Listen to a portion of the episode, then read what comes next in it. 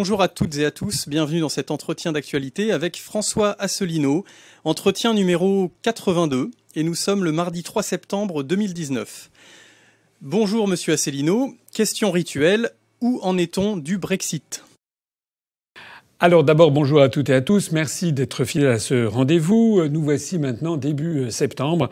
C'est la rentrée, la rentrée pour tout le monde. J'espère que ceux qui ont pu euh, prendre des vacances ont passé des bonnes vacances. Il y a eu un temps qui a été correct, soit dit en passant. Les canicules annoncées n'ont pas eu lieu, sauf au mois de juillet. Le mois d'août a été correct, sans plus finalement, en France. Alors j'espère que tout le monde va reprendre euh, avec ardeur cette rentrée qui euh, va être extraordinairement riche en événements de toute nature notamment sur la scène internationale, et effectivement à commencer par le Brexit. Alors, au moment où je parle, nous sommes le mardi 3 septembre au soir, et les événements se précipitent au Royaume-Uni. À vrai dire, il faut vraiment suivre ça minute après minute pour comprendre quelque chose. Ce qui vient de se passer, c'est que euh, le Parlement s'est réuni euh, et euh, les opposants au Brexit euh, essaye de créer une majorité pour empêcher le Premier ministre Boris Johnson de mener à bien le Brexit pour le 31 octobre, comme il l'a promis devant les électeurs britanniques. Alors dans cette manœuvre, cette manœuvre elle est d'abord menée par Jérémy Corbyn, c'est-à-dire par le leader travailliste. Il faut quand même bien que les Français comprennent que le leader de ce qui est, paraît-il, la gauche travailliste est en fait le vecteur numéro un de l'influence de l'oligarchie capitaliste au Royaume-Uni. Hein. De la même façon que Tsipras en Grèce, l'ultra-gauche a été en fait le fourrier des mesures les plus antisociales, des mesures les plus récessives que la Grèce ait subies depuis des décennies. Hein, la gauche de Tsipras, dont M. Mélenchon avait plein la bouche, a été à l'origine d'un appauvrissement spectaculaire de la Grèce, d'un appauvrissement des Grecs, d'une soumission complète à toutes les grandes forces euh, oligarchiques et capitalistes euro-atlantistes. Eh bien, Jérémy Corbyn, le Parti travailliste, fait de même au Royaume-Uni. On retrouve finalement un grand classique. Je rappelle au passage que euh, en France, c'est insuffisamment dit, et quitte à faire un peu de polémique, je rappellerai ici que c'est bien la Chambre du Front populaire de 1936 qui a voté les pleins pouvoirs à Pétain en 1940 pour se soumettre complètement à l'Allemagne hitlérienne. Bien là, on a la même chose, c'est-à-dire que alors que le Parti travailliste devrait soutenir les travailleurs britanniques, dont je rappelle qu'ils ont voté massivement en faveur du Brexit, puisque l'Union européenne démolit au Royaume-Uni comme ailleurs le droit du travail, pousse aux privatisations, etc., etc. Eh bien, Jeremy Corbyn se fait tout simplement le larbin de cette oligarchie. N'oublions d'ailleurs jamais au passage que M. Macron, officiellement, est de gauche, qu'il a commencé dans le gouvernement de François Hollande. Ne l'oublions jamais. Alors Jérémy Corbyn essaye d'attraire à lui, de faire venir à lui des députés, et notamment des députés du Parti conservateur, parce que dans le Parti conservateur, je l'ai dit 50 fois, il y a à la fois des pro-Brexit et des anti-Brexit. Ce que l'on a appris aujourd'hui, c'est que dans cette coalition, il y aurait le Parti travailliste, mais il y a également le Parti euh, euh, libéral-démocrate, et puis également le Parti indépendantiste écossais qui a quelques sièges. Eh bien, dans cette, euh, comment dirais-je, cette composition hétéroclite, eh bien, il vient d'y avoir une défection dans le camp des conservateurs, un certain député qui s'appelle M. Lee, qui a décidé de quitter le Parti conservateur et de rejoindre le Parti libéral-démocrate, donc de s'opposer au Brexit. De telle sorte que euh, Boris Johnson, qui avait la majorité absolue à un siège près, ne l'a plus ce soir. Il est à exactement à la majorité euh, simple. Alors, qu'est-ce qui va se passer maintenant? Ce que souhaitent faire les députés euh, anti-Brexit, ça va être de faire un vote pour interdire, ce vote devrait avoir lieu dans les prochaines heures, pour essayer d'interdire à Boris Johnson de mener à bien un Brexit sans accord, de le forcer à obtenir un accord de l'Union européenne et de reporter au 31 mars, je crois, au 31 janvier 2020 le Brexit, c'est-à-dire un nouveau report et un nouveau report en, soumettant ce Brexit à l'accord de l'Union européenne. C'est-à-dire que l'Union européenne aurait désormais tout pouvoir pour décider si elle va modifier son accord. Elle a toujours dit qu'elle ne le modifierait pas. Il faut donc bien comprendre qu'il y a au Royaume-Uni des forces chez les parlementaires qui sont des forces antinationales, anti-britanniques, et qui veulent absolument pas respecter le référendum des Britanniques qui a vu, je le rappelle, 52% des Britanniques, 17,4 millions d'électeurs voter en faveur du Brexit en juin 2016. Alors, le Premier ministre Boris Johnson a fait savoir que dans cette hypothèse, à ce moment-là, il ferait, il lancerait des élections générales qui auraient lieu le 14 octobre. Encore faudrait-il qu'il ait pour cela deux tiers des députés qui votent pour les élections générales. Donc on est dans une situation qui est d'une complexité institutionnelle complète. Je rappelle que s'il y avait des élections générales, c'est-à-dire un peu l'équivalent d'une dissolution de l'Assemblée nationale, s'il y a des élections générales, le système électoral anglais est un système particulier de winner take all, celui qui, arrive en premier prend tout. Ça veut dire que là, il n'y a qu'un seul tour aux élections législatives britanniques.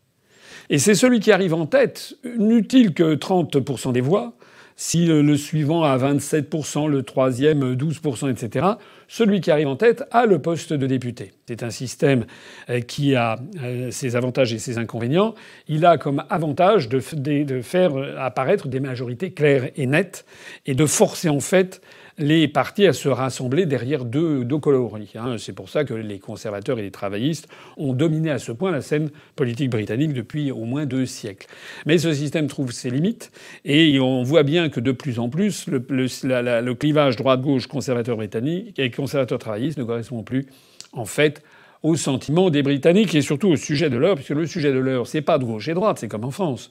Le sujet essentiel du moment, c'est la fin du Royaume-Uni comme puissance libre, indépendante et souveraine, un assujettissement à une oligarchie dictatoriale qui pilote le continent, ou bien c'est la sortie de l'Union européenne. C'est exactement en fait comme en France, comme en Italie, comme en Grèce, comme partout ailleurs que se pose ce problème.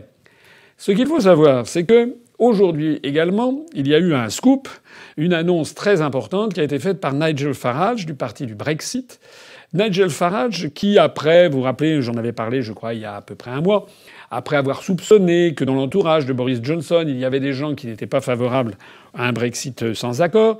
Mais Nigel Farage semble avoir changé d'avis. En tout cas, ce qu'il a dit, c'est qu'il a dit que s'il y avait des élections générales, eh bien, il ne présenterait pas de candidat contre les candidats du parti de conservateur de Boris Johnson, à condition que ces candidats se soient engagés publiquement en faveur d'un Brexit sans accord.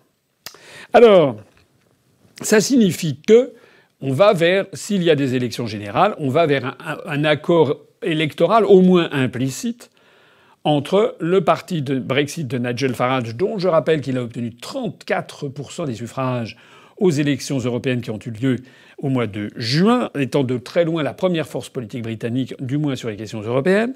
Et de surcroît, il y aurait le Parti conservateur qui avait fait 8 ou 9% Selon certains sondages, euh, cette coalition implicite, parti du Brexit, parti conservateur pro-Brexit, no deal, obtiendrait actuellement 48 ou 49% des suffrages. C'est-à-dire que si dans ce cas-là, il pourrait y avoir, avec le système que j'ai dit à un seul tour, la coalition parti du Brexit, parti du conservateur de Boris Johnson pro-Brexit pourrait, avec 48%, rafler peut-être, je ne sais pas moi, les 4 5 des sièges euh, à la Chambre des communes. Ça serait une déroute pour les anti-Brexit.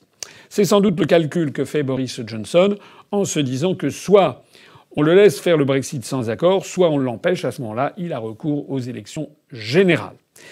Euh, il n'est pas sûr d'ailleurs que euh, la motion euh, de, de l'empêcher de faire un Brexit sans accord va passer, parce que certes, il n'a plus la majorité, et il y a dans son propre camp des députés du Parti conservateur qui ne sont pas fiables et qui sont en faveur d'un Brexit avec accord. Mais il y a aussi dans le camp des travaillistes des députés, je me rappelle qu'il y avait une dizaine de députés qui avaient annoncé que s'il le fallait, elles voteraient contre leur parti et pour Boris Johnson pour favoriser un Brexit sans accord, puisqu'il y a dans les forges de gauche au Royaume-Uni des gens qui sont pour un Brexit sans accord. C'est bien la preuve que cette question de Brexit, de souveraineté nationale, en fait, divise tous les partis comme elle le divise en France. Au total, on retiendra quoi sur cette affaire? Moi, j'ai vu les dernières déclarations de Boris Johnson. Il en a fait une euh, hier devant le 10 Darling Street où on voit un homme absolument déterminé et qui a dit qu'il y aura un Brexit le 31 octobre avec euh, il n'y aura pas de CID, mais il n'y aura pas de mai, il y aura le Brexit le 31 octobre. Donc, on va vers euh, une crispation générale. Les anti-Brexit font feu de tout bois. Je l'avais d'ailleurs prophétisé ou annoncé, euh, prévu. J'avais dit que plus le temps allait passer, plus les anti-Brexit allaient se mobiliser. On voit d'ailleurs des articles des journaux, des manifestations. Même l'ONU s'y est mis en disant, je ne sais pas quel comité Théodule à l'ONU a dit que si jamais il y avait un accord, euh, il y avait un Brexit sans accord, les exportations britanniques chuteraient de 7%. On se demande comment ils font leurs calculs. D'ailleurs, toutes ces prévisions ont toujours été balayées par les événements. En France, on a vu une pléthore d'indignation lorsque l'on a appris que Boris Johnson avait décidé de reporter, parce que là on arrive à la fin de la session parlementaire, et de reporter de trois semaines à un mois la nouvelle session parlementaire au 14 octobre. Aussitôt, les partisans de maintien dans l'Union européenne, tous les européistes, ont hurlé au scandale en disant que c'était un coup d'État. Un coup d'État qui a été quand même, d'une part, validé par la reine d'Angleterre, qui a mis son sceau royal sur la convocation le 14 octobre euh, pour le nouveau Parlement. Donc un coup d'État qui se fait avec euh, l'aval du chef de l'État, c'est pas vraiment un coup d'État. Deuxièmement, c'est totalement légal. Si c'était illégal, ça se saurait.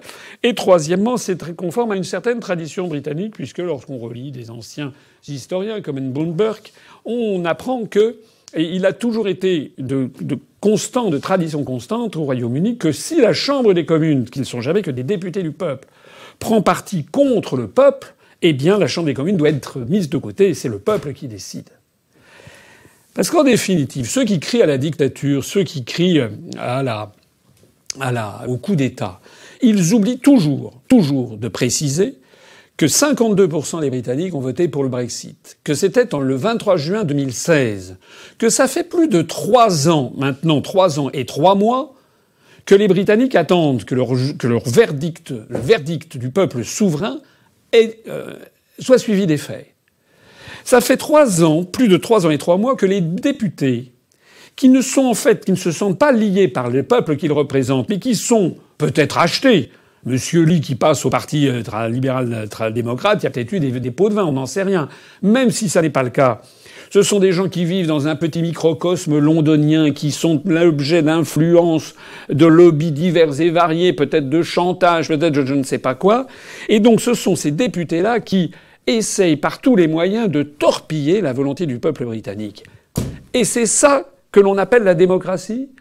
Nous, nous avons soutenu et nous continuerons à soutenir Boris Johnson il y a des moments où il faut taper du poing sur la table. Au bout de trois ans et trois mois de blocage parlementaire contre la volonté du peuple, il faut appliquer la volonté du peuple. D'ailleurs, il est absolument burlesque de voir des journaux comme Le Monde s'indigner de ce coup d'État, alors qu'ils n'ont jamais, ils ont, trouvé tout à fait normal le traité de Lisbonne, qui a été voté par les parlementaires français dans le dos du peuple français, qui a repris le texte de la Constitution européenne de 2005, qui avait été rejeté par 55% des Français dans, dans cette catégorie de désinformation massive, on peut noter aussi que les médias français ne cessent de souligner l'organisation de manifestations qui drainent en effet 100 000, 200 000 personnes à Londres contre le Brexit. Oui, c'est exact. Oui, il y a 100 000, 200 000, 300 000 personnes, c'est normal. Il y a quand même eu 48% des Britanniques qui avaient voté contre le Brexit. Sauf qu'il y a 52% qui avaient voté pour. Il y a eu 17 400 000 Britanniques qui ont voté pour le Brexit. On n'a jamais vu une telle ampleur dans un référendum au Royaume-Uni. Donc ceux qui font, on peut faire défiler, ils feront défiler 2 millions, 3 millions, 5 millions de personnes, ça serait des foules énormes, ils resteraient encore très largement inférieurs au nombre de Britanniques qui ont voté pour le Brexit. Toujours dans cette série de désinformation, j'ai vu que le journal, les journaux français, les médias en rajoutent en rajoute dans le projet de la peur. Il y en a qui disent qu'il va y avoir des pénuries de, produits de première nécessité. Euh, il paraît-il que les Britanniques ne pourront plus avoir de papier hygiénique pour aller aux toilettes, enfin n'importe quoi, que les produits de première nécessité vont à manquer, vont venir à manquer parce qu'ils coûteront beaucoup plus cher. Alors je regardais ça, je regardais, il y avait le, je sais plus quoi, le, débunkage là, du monde qui prétend apporter les bonnes solutions. Donc j'ai vu, j'ai regardé ça aujourd'hui. Il y avait un, un lecteur du Monde qui a posé cette question toute simple, qui a dit mais je ne comprends pas. Si le Royaume-Uni importe des produits de première nécessité, pourquoi voulez-vous qu'il mette des droits de douane supérieurs à ces produits dont il aurait besoin pour provoquer des pénuries? Voilà. D'ailleurs, j'ai vu la réponse, c'était une espèce d'amphigourie. En fait, le type oui, c'est une bonne question. En fait, c'est pas vrai. En fait, c'est pas vrai. Il n'y aura pas de pénurie. Parce que lorsque le Royaume-Uni sera sorti de l'Union européenne, la seule chose qui soit sûre et certaine, c'est que l'Union européenne va lui appliquer le tarif extérieur commun de l'Union européenne aux pays qui sont en dehors de l'Union. J'ai déjà eu l'occasion de l'expliquer plusieurs fois. J'ai eu l'occasion, lors du dernier entretien d'actualité, de rappeler que les pièces détachées automobiles, par exemple, seront frappées d'un droit de douane de 3 à 5 Et comme la livre sterling a perdu environ 10% par rapport à l'euro, eh ben ils vont ça, ne sera pas très, dramatique. J'ai déjà rappelé d'ailleurs au passage que ce sera euh, seront les douanes françaises, belges et autres qui devront appliquer le coron du travail. C'est pas les douanes britanniques. J'ai déjà rappelé plusieurs fois que les Britanniques, une fois sortis de l'Union européenne, pourront très bien maintenir une exemption de droits de douane pour les produits arrivant du continent. S'ils le souhaitent, ils pourront changer, ils verront. Ils seront pragmatiques, comme le sont les Britanniques. Donc les gens qui disent ça va être horrible, il va y avoir des droits de douane, les prix des importations au Royaume-Uni vont augmenter, se moquent du monde. Table sur la méconnaissance et l'inculture économique et commerciale de beaucoup des Français pour essayer de leur faire prendre des vessies pour des lanternes. Voilà. Voilà ce qu'il est sur le Brexit. L'affaire étant effectivement est en train de se tendre, vous avez parfaitement compris pourquoi. Parce que bien entendu, l'immense crainte des européistes, c'est d'une part que s'il n'y a pas d'accord, M. Boris Johnson ne paiera certainement pas les 38 milliards de livres sterling. On apprenait d'ailleurs ces jours-ci, il y avait une confirmation que, la, Commission européenne n'a aucun moyen juridique pour forcer les Britanniques à payer tout l'argent qu'avait promis Anthony Blair jusqu'aux années 2020, à le payer. Voilà. Si les Britanniques ne versent pas l'argent, ils ne verseront pas l'argent, point barre. Et je rappelle aussi, parce que j'ai eu sur certains fils de discussion, y compris sur notre site, euh, enfin sur nos pages Facebook ou sur nos chaînes YouTube, des gens qui n'y connaissent rien et qui expliquent que les Anglais devraient rendre l'argent, puisqu'ils s'en vont de l'Union européenne, de l'argent qu'ils ont encaissé. Je rappelle une nouvelle fois que les Anglais, comme les Français, comme les Allemands, sont un peuple contributeur net et que ça va leur coûter beaucoup moins cher une fois qu'ils seront sortis de l'Union européenne. Donc l'enjeu financier numéro un, c'est si les Britanniques sortent sans accord, il va y avoir un manque à gagner de 38 milliards d'euros. Il faudra donc le 42 milliards d'euros, 38 ou 39 milliards de livres sterling. Il faudra donc que la France prenne à sa charge, si on veut maintenir euh, les, engagements financiers qui avaient été euh, décidés, eh bien la France devrait prendre à sa charge peut-être 6 ou 7 milliards d'euros supplémentaires sur une ou deux années, sans compter qu'ensuite, pour les années ultérieures, 2022, 2023, 2024, 2025, il n'y aura plus le Royaume-Uni et là, il faudra donc qu'on paye beaucoup plus. Donc le premier enjeu fondamental de cette affaire de Brexit, c'est qu'il va y avoir un renchérissement colossal du coût de l'Union européenne pour la France, en particulier, et pour le Royaume et pour l'Allemagne également. C'est un enjeu dont aucun parti politique, et notamment pas les partis européistes, En Marche, euh, comment dirais-je, le Parti socialiste, les Républicains, ne parlent il va y avoir un surcoût colossal. Quand vous pensez qu'on ferme des maternités, qu'on ferme des commissariats de police, que l'on ferme des écoles, etc., etc., pour gagner quelques dizaines, centaines de milliers d'euros, la France va, être obligée de, verser peut-être 6 ou 7 milliards d'euros supplémentaires pour remédier, dans un premier temps, à la facture non réglée du Royaume-Uni, et ensuite, sur longue période, de payer 3 ou 4 milliards d'euros supplémentaires par rapport à ce que versait le Royaume-Uni. C'est le premier enjeu. Puis le deuxième enjeu, on l'a déjà dit, j'y reviens. Si l'oligarchie a, peur à ce point du Brexit, c'est parce qu'elle craint, elle craint, elle sait bien ce qui va se passer. Elle le sait parfaitement.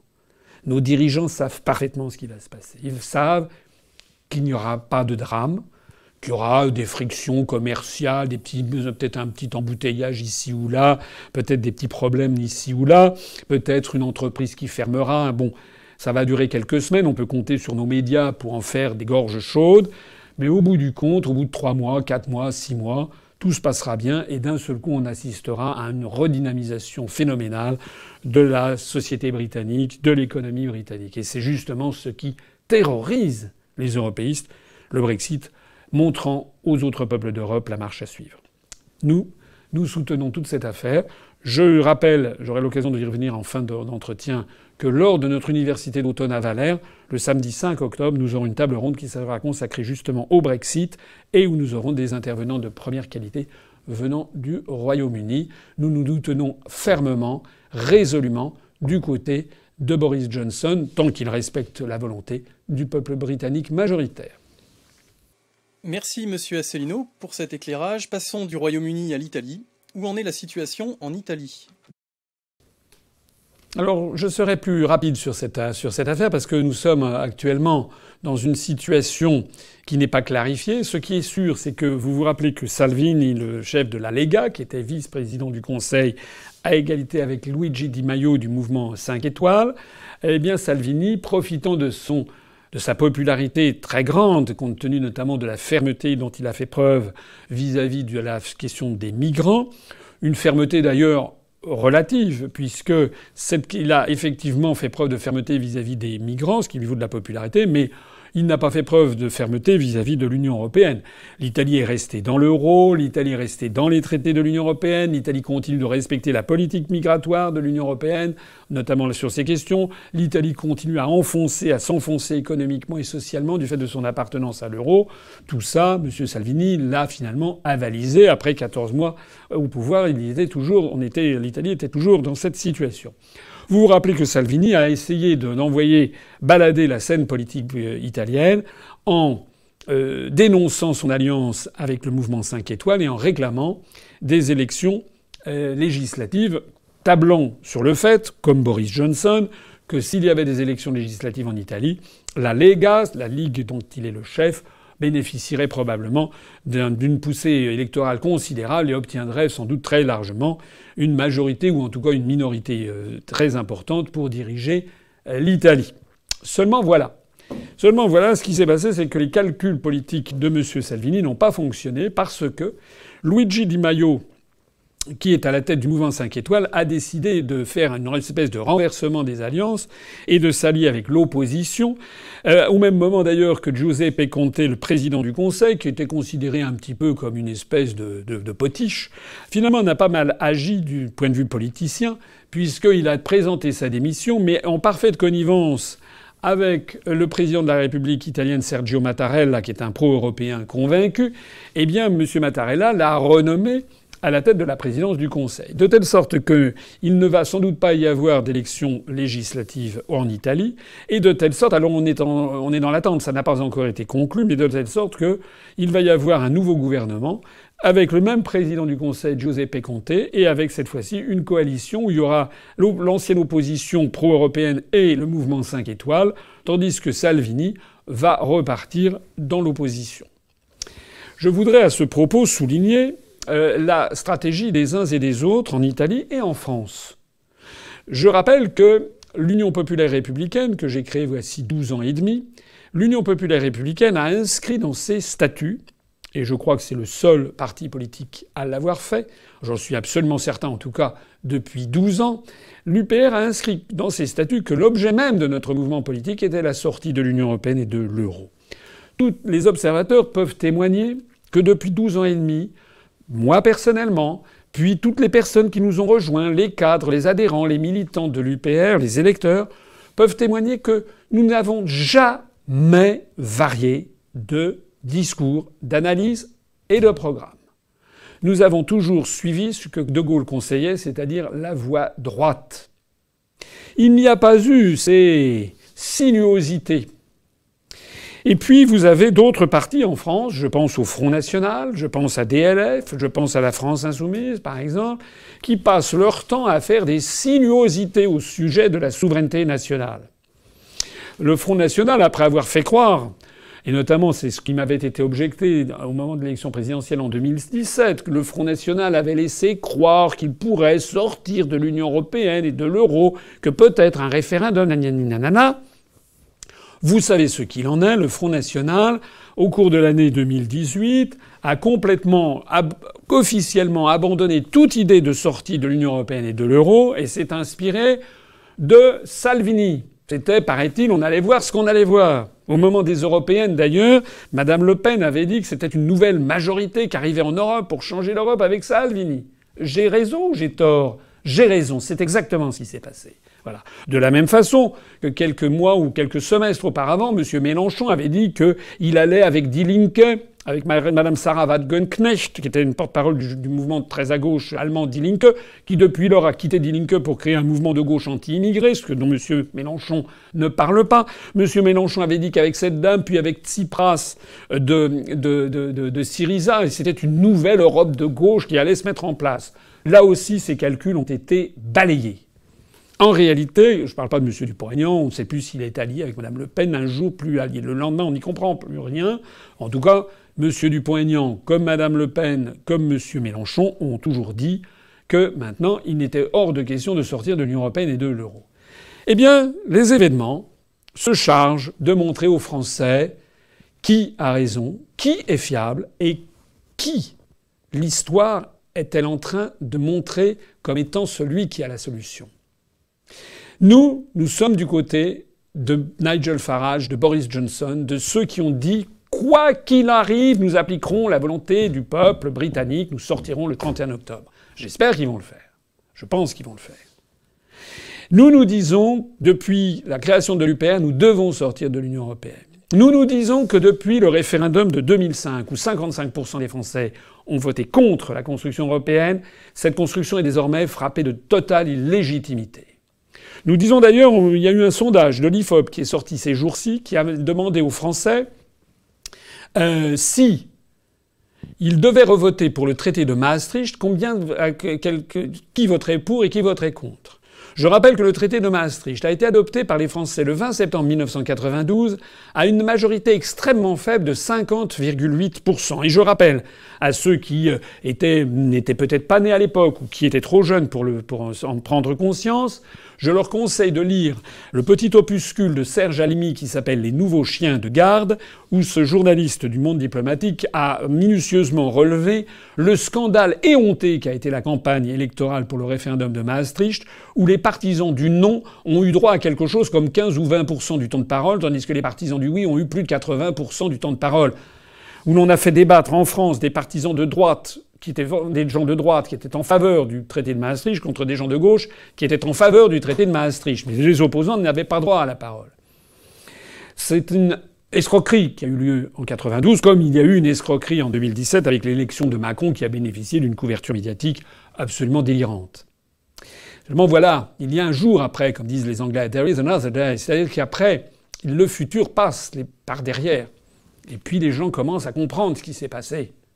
Eh bien aujourd'hui, d'après un sondage de l'IFOP, ça n'est plus 50,8% des Français qui voteraient pour le traité de Maastricht si, demain, ce traité dont je rappelle qu'il a créé l'euro, qu'il a créé l'Union européenne. Auparavant, on parlait de la communauté économique européenne, de la CE. Maintenant, on parle de l'Union européenne.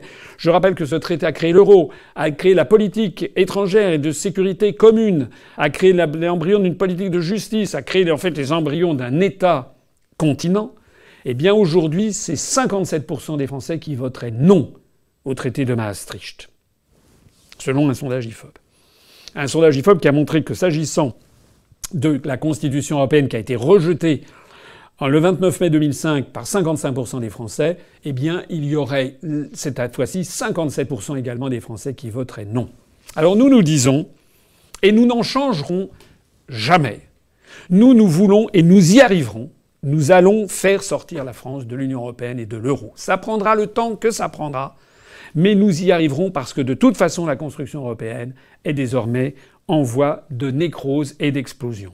On voit bien les enjeux qu'il y a derrière, des enjeux énormes, énormes, des pressions financières, médiatiques, psychologiques, politiques, peut-être des chantages, des extorsions de volonté et des menaces, etc., parce que l'oligarchie sait, sent qu'elle est en train de perdre la partie. Eh bien, face à ça, nous devons garder une ligne droite, comme Charles de Gaulle en juin 1940. Assez des sinuosités, assez de on va jouer, on va dire qu'on reste dans l'Union européenne, c'est plus malin parce qu'Assino il est trop nani nana, il est trop franc du collier. En fait, on va faire une petite alliance, on va dire qu'on est pour l'Union européenne, puis en fait derrière on va essayer de tricoter. Tout ça, c'est de la politique aérie, ça ne marche pas. Ça ne marche pas parce que face à un combat qui est celui de la liberté, de la souveraineté, de l'indépendance d'un peuple, on ne peut pas avoir des petites politiques de maquignon, de cacher, montrer, etc. Ça, ça ne marche pas. M. Salvini est en train d'en apporter la preuve. Je lance ici un appel à toutes celles et à tous ceux qui me regardent. Même si vous n'êtes pas toujours d'accord sur tel ou tel point de l'UPR, vous devez comprendre en votre âme et conscience qu'il n'y a qu'un seul mouvement politique français qui soit droit, fiable et qui vous dit toujours la vérité depuis 12 ans et demi, c'est l'UPR. Vous devez arrêter de croire les balivernes de Madame Le Pen, de Monsieur Dupont-Aignan, de Monsieur Mélenchon, etc., qui vous font croire une chose et son contraire. La seule chose qu'ils ne prennent jamais comme engagement, c'est de proposer pour toujours et définitivement la sortie de l'Union européenne et de l'euro. Voilà. Voilà la leçon qu'est en train de nous administrer l'Italie. Merci Monsieur Asselineau. Toujours dans l'Union européenne, une entreprise de fabrication de locomotives allemande Voslo vient d'être vendue à un grand groupe chinois CRRC. Qu'en pensez-vous? Bien, Ce que j'en pense, c'est surtout que je suis... Euh, je sais pas comment dire j'ai envie à la fois d'éclater de rire et, envie de, me mettre en colère lorsque je vois la réaction de Bruno Le Maire, le ministre de l'économie. On a appris en effet, euh, c'était hier je crois, que euh, l'entreprise de fabrication allemande de locomotives qui s'appelle Voslo, V-O-2-S-L-O-H, va être vendue à la grande entreprise chinoise CRRC. Et monsieur le maire a piqué une colère parce qu'il s'est rappelé que la fusion Alstom-Siemens en matière ferroviaire, il y a quelques mois, on en avait parlé, avait été interdite par la Commission européenne, en l'espèce par la commissaire à la concurrence, Mme Margrethe Verstaller, euh, ou Verhalter, je ne sais plus, qui était une Danoise, euh, qui est d'ailleurs toujours en poste jusqu'au mois de novembre. Euh, ça avait été interdit au motif que ça risquait de faire un monopole, nanani nanana, euh, et donc c'était la lutte contre les monopoles. La France avait protesté, l'Allemagne aussi, en disant que s'il n'y avait pas cette fusion Alstom-Siemens, on allait servir sur un plateau d'argent le marché ferroviaire en Union européenne aux Chinois. Bien. Ça n'avait pas fait plier Margrethe, cette, cette commissaire danoise jamais élu par personne et qui décide du sort de notre industrie ferroviaire. Enfin, vraiment que les Français comprennent ce que c'est que la construction européenne dans une pipe. On est en train de détruire l'industrie ferroviaire française parce qu'une Danoise a décidé qu'il y en était ainsi, une Danoise qui n'a jamais été élue par personne, même pas par des Danois. Voilà. Ça, c'est la construction européenne au jour le jour. Et puis, M. Meulemer, effectivement, était en colère à ce moment-là. Il est encore plus en colère lorsqu'il se rend compte que désormais, eh bien, c'est une entreprise de fabrication de locomotives allemandes qui est vendue à CRRC. C'est-à-dire qu'on contribue de plus en plus à donner, à livrer le marché ferroviaire aux Chinois en Europe, en Union européenne. Alors, qu'est-ce que je peux dire là-dessus? J'ai vu un, message Twitter de M. Euh, Le Maire qui a dit Je ne supporte pas une Europe qui ne défend pas nos intérêts et qui ne protège pas nos citoyens. Allez regarder, le, voilà, vous voyez apparaître à l'écran ce message Twitter. Alors qu'est-ce que je dirais moi à Monsieur le maire? Monsieur le maire, vous mentez, vous supportez cette Europe puisque vous ne voulez pas en sortir, justement. Ah, ça sert à quoi de dire je ne supporte pas cette Europe qui ne défend pas nos intérêts, qui ne protège pas nos citoyens, puisque justement, elle ne défend pas nos intérêts, elle ne protège pas nos citoyens et depuis 60 ans, et vous voulez y rester. Donc vous la supportez. Donc vous mentez. Vous devriez dire je suis un eunuque, on m'a coupé toutes les possibilités de mener une politique indépendante pour défendre le peuple français, et donc je me soumets à une Union européenne qui ne défend pas nos intérêts, qui ne protège pas nos concitoyens. C'est ça que vous devriez dire, monsieur le maire. C'est pas autre chose. Allons un peu au-delà.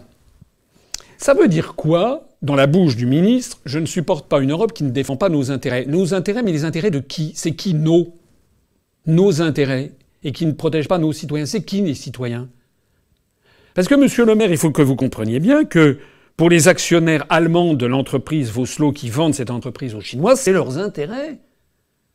Il faut que vous compreniez bien, monsieur, que vous expliquiez aux Français que les intérêts des salariés français de l'industrie ferroviaires, notamment de Alstom qui a été vendu, etc., que leurs intérêts à eux ne sont pas les mêmes que les intérêts des actionnaires allemands de Voslo. Vous faites croire qu'il y aurait des intérêts européens, qu'il y aurait une Europe qui protégerait les citoyens européens.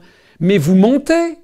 Tout le problème de l'Europe, c'est que justement, il y a en France des intérêts nationaux qui ne sont pas les mêmes que les intérêts nationaux danois, allemands, grecs, polonais, tout le problème de la construction européenne. Il est là, justement.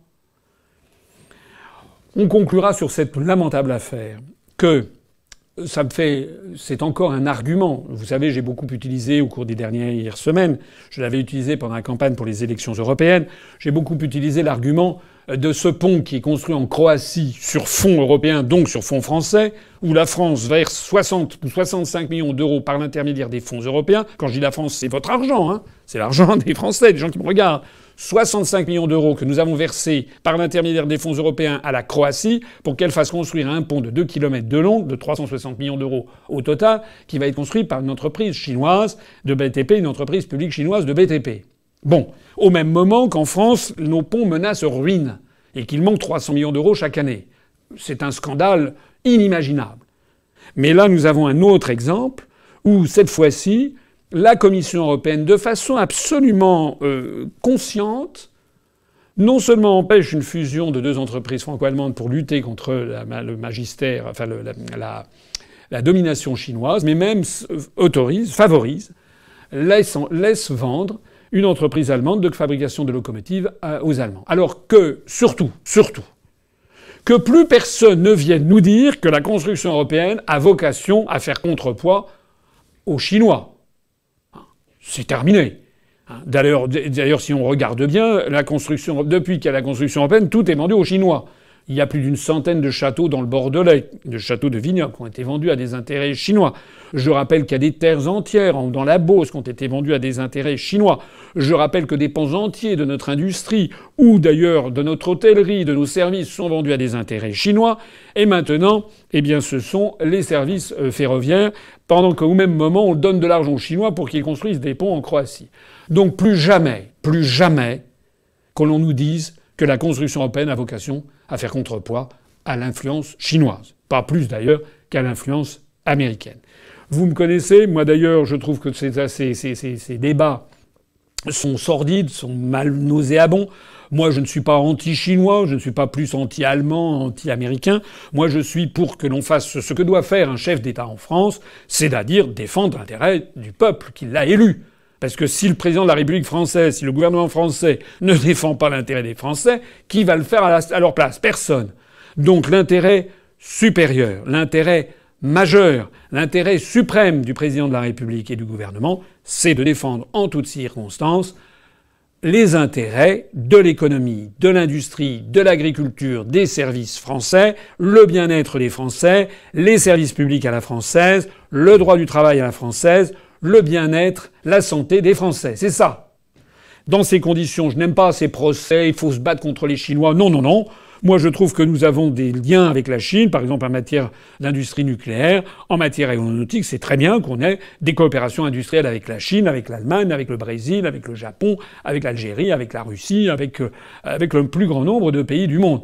Donc ce procès, Gustine, on favorise la Chine, en fait, est assez nauséabond le propos de M. le maire fleure bon le, péril jaune. Nous, ce que nous voulons, c'est défendre les intérêts français. Nous, nous ne faisons pas de distinguo selon qu'une entreprise est vendue aux Allemands, aux Chinois, etc. Nous, ce que nous regrettons, nous, c'est de voir perdre de l'industrie et des emplois industriels et du savoir-faire et de l'ingénierie en France. Et cela, nous n'en changerons pas. Quant à M. le maire, il est ridicule. Il devrait démissionner, il devrait dire finalement, excusez-moi, je vous ai baratiné, en fait je suis euh, un minus, je suis dans ce gouvernement pour avoir une voiture avec gyrophare. En fait, je n'ai aucune possibilité de défendre l'industrie française et l'économie française. Il en a fait la preuve. Monsieur Montebourg l'avait constaté, au moins Monsieur Montebourg, qui avait été ministre du redressement industriel, au moins a-t-il eu euh, l'honnêteté de reconnaître sur une chaîne euh, sur Internet il y a quelques semaines. Vous rappelez que, euh, en fait, euh, l'Union européenne est en train de détruire l'industrie française et qu'il fallait revenir aux nations. Encore un petit effort, Monsieur Montebourg, pour adhérer à l'UPR, puisque, paraît-il, pour l'instant, vous voulez toujours rester dans l'Union européenne. Vous faites comme Monsieur, Monsieur Le Maire. Hein. Vous ne supportez pas cette Europe qui est en train de tout détruire, mais vous voulez quand même y rester, donc vous la supportez. Merci, Monsieur Asselineau. Toujours dans l'Union européenne, que pensez-vous de la nomination de Sylvie Goulard à la Commission européenne? Bon alors je, serai, je serai assez, assez bref parce que Sylvie Goulard, donc vous savez que chaque pays a un commissaire européen. Je rappelle d'ailleurs à ceux qui ne le sauraient pas que dans les premiers temps de la marché commun de la communauté économique européenne qui avait été créée en 1957, il y avait six pays et les trois principaux pays qui étaient l'Allemagne, l'Italie et la France avaient chacun deux commissaires européens, tandis que les pays du Benelux, la Belgique, les Pays-Bas et le Luxembourg avaient un commissaire européen, de telle sorte qu'il y avait en définitive neuf commissaires européens. Ce temps est révolu désormais il y a un commissaire européen par pays. Nous, nous avons eu l'inénarrable Michel Barnier. Et maintenant, ben, M. Macron a décidé de nommer la non moins inénarrable Sylvie Goulard. On a fait d'ailleurs savoir à Paris qu'on aimerait bien que Sylvie Goulard hérite euh, du portefeuille de Margrethe Verschaler, qui est donc cette euh, danoise dont je parlais à l'instant, euh, qui est la commissaire à la concurrence, en espérant, en espérant que Madame Goulard, ça c'est les grosses, colossales finesses de la diplomatie française, en espérant que comme Madame Goulard est française, eh bien elle favoriserait les intérêts de la France. On a vu avec Monsieur Moscovici, qui est ensuite nommé commissaire européen en remplacement de Michel Barnier. Michel Barnier, lui, s'occupe du Brexit. Monsieur Moscovici, qui euh, était un socialiste, on était très content, il, allait s'occuper de l'euro, on allait voir comment ça allait se passer, il allait arrondir les angles, favoriser les, intérêts français. Vous avez vu ce qu'il en a été. J'ai déjà eu l'occasion de le rappeler souvent, hein, ce bon mot de Sir Christopher Soames, le gendre de Churchill, euh, qui avait dit dans les années 1962-63 il faut toujours nommer un Français à la tête d'une organisation internationale, car c'est le seul qui ne défend pas les intérêts de son propre pays. Ajoutons que M. Moscovici, comme Mme Goulard, comme était M. Barnier, sont en fait englués dans une structure administrative, dans une espèce de structure dictatoriale qui s'appelle la Commission européenne, et que même s'ils voulaient défendre les intérêts français, ils seraient flanqués de toute façon d'un Allemand, d'un Néerlandais, d'un Croate, ici ou là, dans tous les bureaux, leurs proches collaborateurs, de telle sorte qu'ils sont en fait sous surveillance. Idem d'ailleurs pour Madame Christine Lagarde, dont tous les gens qui pensent oh là là, on a eu un bon portefeuille pour notre commissaire européen, frottons-nous les mains, se trompent. Ça n'est pas comme ça que ça fonctionne. S'agissant de Madame Goulard, alors elle, c'est une c'est une européiste, mais alors on, est, on est à la limite, on est à la limite de la, de la, de la fanatique, du fanatisme. Madame Goulard, je me rappelle il y a quelques années, c'était sur Radio Notre-Dame, j'avais été invité, c'était il y a bien 6 ou 7 ans, j'avais été invité euh, par euh, Louis Dauphren, journaliste de Radio Notre-Dame, à un débat matinal, c'était à partir de 7h30 du matin, où je devais être opposé à Madame Sylvie Goulard. Il ne m'avait pas dit à qui je serais opposé, euh, parce que, voilà, comme ça, moi je veux bien débattre avec tout le monde. Donc moi j'avais dit, écoutez, faites-moi débattre avec qui vous voulez, je viendrai. Parce que moi, j'ai pas peur. Je suis pas, un, je suis pas un lâche. Je, ne suis pas un couard. Je sais ce que j'ai à dire et je suis suffisamment sûr que ce que je dis est vrai et, irréfutable que je veux bien débattre avec tout le monde. À condition évidemment qu'on ne me fasse pas débattre avec le 57e euh, euh, sous-fifre d'un parti politique pour essayer de montrer que l'UPR ne serait pas à la hauteur de ces partis européistes qui euh, tiennent le haut du pavé. Madame Goulard avait appris le matin même, comme moi, qu'elle me serait opposée moi, je l'avais appris en arrivant dans les studios, sauf que Mme Goulard avait été appelée quelques minutes auparavant en disant voilà, vous allez débattre avec M. Asselineau. Et cette dame Goulard avait répondu donc à Louis Dauphren qu'elle ne venait pas dans ces conditions parce qu'elle en avait assez, je cite, je cite cette dame, elle en avait assez d'être marquée à la culotte par des eurosceptiques. C'est-à-dire qu'elle avait fui le débat avec une lâcheté méprisable. Elle s'était mise aux abonnés absents. Bien. Madame Sylvie Goulard a été dans l'entourage de M. Bayrou, a trempé dans l'affaire des, euh, des, comment dirais-je des emplois fictifs au Parlement européen, a été éclaboussée par ce scandale. Je rappelle qu'elle avait été nommée ministre des armées dans le premier gouvernement de Philippe, sous le premier, dans les premiers jours du quinquennat euh, Macron, et que euh, quelques, elle y avait passé deux trois semaines, et puis elle avait été obligée de démissionner sous le scandale du fait de cette euh, incrimination. Euh, on en est toujours là. Cette dame qui a été obligée de démissionner du gouvernement pour, soupçon de, détournement de fonds publics européens, il faut quand même dire les choses telles qu'elles sont, voilà que le gouvernement la propulse comme commissaire européen. On aura tout vu. Il est vrai qu'on en a vu d'autres, mais cela est quand même particulièrement gratiné. Et puis on a appris au même moment, vous avez peut-être vu circuler ça sur Internet, que Dame Goulard a été financée par un think tank américain pendant plus, je crois, un an et demi, quelque chose comme ça. Elle a été financée 12 000 euros par 12 000 dollars, c'est-à-dire à peu près 10 000 euros euh, par mois. Euh, à, ne rien faire en fait. On se perd en conjecture. Elle était dans un think tank qui réfléchissait. Lorsque Mme Goulard réfléchit, euh, on ne sait pas ce qui se passe. On n'a pas vu, semble-t-il, des quantités, des, sources vives de réflexion, de, la matière grise qui euh, euh sidérerait euh, les observateurs par la pertinence de son analyse. Mme Goulard, comme une grande, s'est mise dans la poche, après avoir mis dans la poche sans doute, en tout cas elle est poursuivie pour ça, pour avoir fait des détournements de fonds publics européens avec M. Bayrou. Maintenant, Mme Goulard, on le sait de source sûre, a probablement bénéficié d'abus de biens sociaux dans ce think tank, ou en tout cas a été financé, et pas rien, 12 000 dollars, 10 000 euros par mois à ne rien faire. Voilà cette dame, européiste convaincue, ultra-fédéraliste, que la France envoie à Bruxelles. Autrement dit, c'est pas demain la veille que la France va défendre l'intérêt du peuple français à la Commission européenne. Merci, monsieur Asselineau. Maintenant, le G7. Le G7 a eu lieu la semaine dernière à Biarritz. Quels enseignements peut-on en tirer? Alors là, je vais être bref. Le G7, faut terminer. Voilà. Le G7, ça a été du délire. Il y a eu euh, des dépenses estimées à 35 ou 38 millions d'euros pour avoir une espèce de fête narcissique de 7 ou 8 personnes qui sont là, qui se congratulent, euh, qui se croient les maîtres du monde et qui en fait passent leur temps à s'engueuler.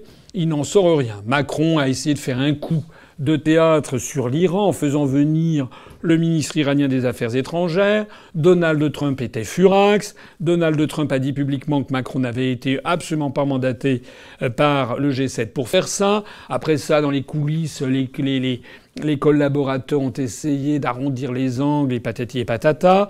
On est allé de, crispation en crispation. Pendant ce temps-là, la ville de Biarritz a devenu une ville morte. Il y a eu des centaines et des centaines de forces de l'ordre qui sont arrivées, qui n'avaient pas même pas les moyens de boire un verre d'eau. Les gens allaient chez les particuliers.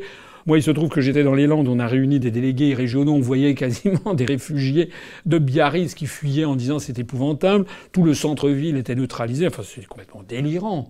On est dans le domaine du délire général. C'est d'autant plus délirant que Macron a roulé des mécaniques sur l'affaire de l'Amazonie. il a commencé à incriminer Bolsonaro pour faire des feux de forêt en Amazonie. Manque de chance, je ne dis pas que Bolsonaro est un type formidable, mais il se trouve que les feux en Amazonie, ça ne date pas de Bolsonaro, ça date d'il y a des décennies. Et en particulier, il y avait notamment sur Lula des feux de forêt en Amazonie qui étaient très supérieurs à ce qu'il y avait en ce moment. Deuxièmement, des feux de forêt en Afrique, il y en a aussi. Troisièmement, euh, j'invite toutes les personnes qui me regardent à aller lire un petit dossier fort bien fait qu'a fait Jérôme Yanez, notre responsable pour les questions écologiques, sur la situation des forêts en France. Puisqu'en France, on brûle pas, mais c'est tout comme, puisqu'on est en train de transformer progressivement les forêts, les forêts avec des feuillus, les forêts héritées de la Gaule de, l'Antiquité, nos forêts de chênes, nos forêts avec des feuillus, on est en train progressivement de les transformer en plantations d'arbres pour rentabiliser, pour avoir une opération économique rentable. Il y a désormais 30% des forêts françaises qui ne sont plus des vraies forêts, mais des plantations d'arbres avec des résineux qui polluent d'ailleurs parce qu'ils ont des besoins spécifiques. Enfin bref. Et puis il y a le commerce l'agro-business autour du bois la filière bois. Vous savez peut-être qu'en France, on fait du chêne qu'on coupe en morceaux, qu'on envoie en Chine. C'est en Chine que le, chêne est transformé en parquet. Après, ça nous le renvoie. Ça fait 40 000 ou 50 000 kilomètres si ça passe par le canal de Bonne-Espérance pour aller faire fabriquer nos, bois, nos bois là-bas. En réalité, allez lire le dossier de, Jérôme Yanez sur cette affaire de, filière bois, vous découvrirez. Alors bien entendu, je ne dis pas que, que Bolsonaro au Brésil, le gouvernement brésilien, c'est Blanche-Neige, mais il se trouve que euh, des feux de forêt en Amazonie, il y en a depuis des décennies. Il y en a eu d'ailleurs sous le prédécesseur, euh, sous Madame Dilma Rousseff ou son prédécesseur sous Lula. Il y avait déjà des feux de forêt, parfois beaucoup plus importants. Il y a des feux de forêt en Afrique équatoriale. En France, la situation de la filière bois est mauvaise. Eh bien, tout ceci euh, est expliqué dans ce dossier de Jérôme Yanez. Ce qui se cache derrière tout ça, c'est simplement l'appétit du pognon, du fric et naturellement toujours les mêmes histoires, c'est-à-dire la mondialisation des échanges et également le développement de l'alimentation carnée dans les pays d'Occident. Il y a de plus en plus de consommation de viande de bovins. Les bovins, notamment élevés, que ce soit dans des fermes de mille vaches ou je sais pas quoi, eh bien, les bovins ont besoin de tourteaux de soja. Et les tourteaux de soja, eh bien, on va les faire, notamment en déforestant l'Amazonie et en faisant des plantations de soja. Donc, derrière toutes ces histoires, on peut pas faire comme l'a fait Macron, parce que c'est absolument dégueulasse. C'est de jeter l'opprobre sur un, un pays en particulier, alors même que la France et l'Union européenne, comme les États-Unis d'Amérique, sont les auteurs, les, responsables numéro un de ces échanges commerciaux déséquilibrés, les, acteurs, les responsables numéro un de la déforestation des forêts primaires équatoriales que l'on trouve en Afrique, que l'on trouve en Amazonie. J'ajoute, pour clore sur ce chapitre de l'Amazonie qui a occupé une large part du G7, j'ajoute ce scandale absolu qui est la duplicité abjecte de Macron sur l'affaire amazonienne. Je rappelle, là aussi, on a publié un communiqué de presse, je vous y renvoie, que Macron, après avoir dit qu'il allait remettre en cause le projet de montagne d'or en Guyane française, en fait, en sous-main, laisse poursuivre ce projet. Je rappelle que c'est un projet, paraît-il, qu'on aurait trouvé dans l'ouest de la Guyane, au sud-est de la ville de Saint-Laurent-du-Maroni. On aurait trouvé des gisements orifères où on pourrait éventuellement dégager environ 155 tonnes d'or, ce qui euh, suscite des appétits, des convoitises d'un conglomérat minier canadien et russe, soutenu d'ailleurs par M. Jacques Attali, et comme par hasard soutenu par Macron. Sauf que si on fait ça, on est obligé d'enlever des hectares et des hectares de forêt amazonienne en Guyane française, et puis de polluer les sols parce que les mines d'or sont extrêmement polluantes. On utilise notamment beaucoup de mercure. Vous le savez peut-être. Or, le mercure, si on empoisonne les sols avec du mercure, eh bien, c'est pendant des, siècles et des siècles qu'on risque d'avoir des, des sols qui sont extraordinairement pollués.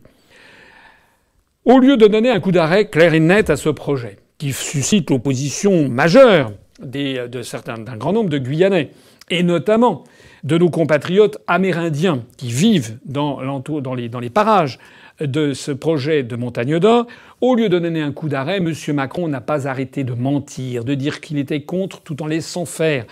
Je rappelle que nous avons participé, nous, à une élection législative partielle en Guyane au début euh, de l'année 2018. Je m'y étais d'ailleurs rendu pour soutenir Georges Mignot, notre candidat, et dans notre programme législatif, il y avait justement l'interdiction absolue de ce projet de montagne d'or. Malheureusement, les électeurs ont voté pour En Marche, ont voté pour le candidat qui, lui, trouve très très bien ce projet montagne d'or.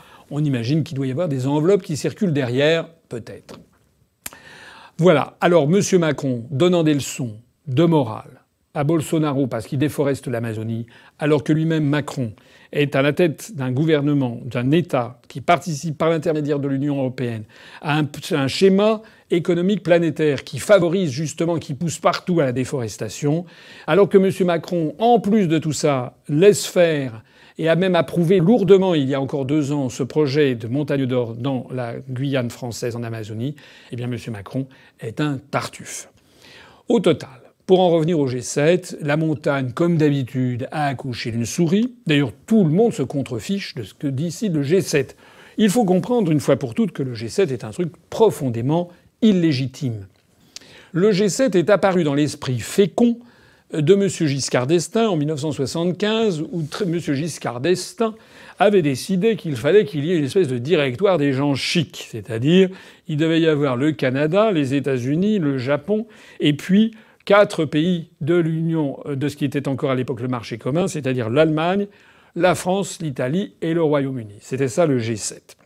Ça montre d'ailleurs le caractère peu démocratique de l'esprit fécond de M. Giscard d'Estaing, qui est un esprit plutôt aristocratique, puisqu'il estimait en définitive qu'au sein du marché commun, il y avait les torchons et les serviettes, les serviettes étant l'Allemagne, la France, l'Italie et le Royaume-Uni, les torchons étant le reste, hein, c'est-à-dire les Pays-Bas, euh, l'Espagne, l'Italie, etc., qui déjà étaient membres du marché commun. Ce G7 avait la prétention d'être une espèce de directoire mondial des gens chics, des occidentaux, ayant vocation à décider de l'avenir de la planète. Après, ce G7 est devenu le G8, lorsqu'il a été question d'y faire entrer la Russie, qui est entrée. Depuis l'affaire de Crimée, la, Russie a quitté le G7. Il a été question lors du G7 de Biarritz, grave question de savoir si la Russie rentrerait dans le G7 pour que le G7 redevienne le G8. Et puis comme de toute façon ce système finalement euh, n'a aucun sens, parce que c'est pas parce que l'Allemagne, la France, l'Italie, les États-Unis, le Japon et le Canada vont tomber d'accord sur un truc que ça va impliquer que la Chine, l'Inde, le Brésil, le Nigeria, l'Afrique du Sud, le Paraguay, le Kazakhstan euh, euh, changent de point de vue.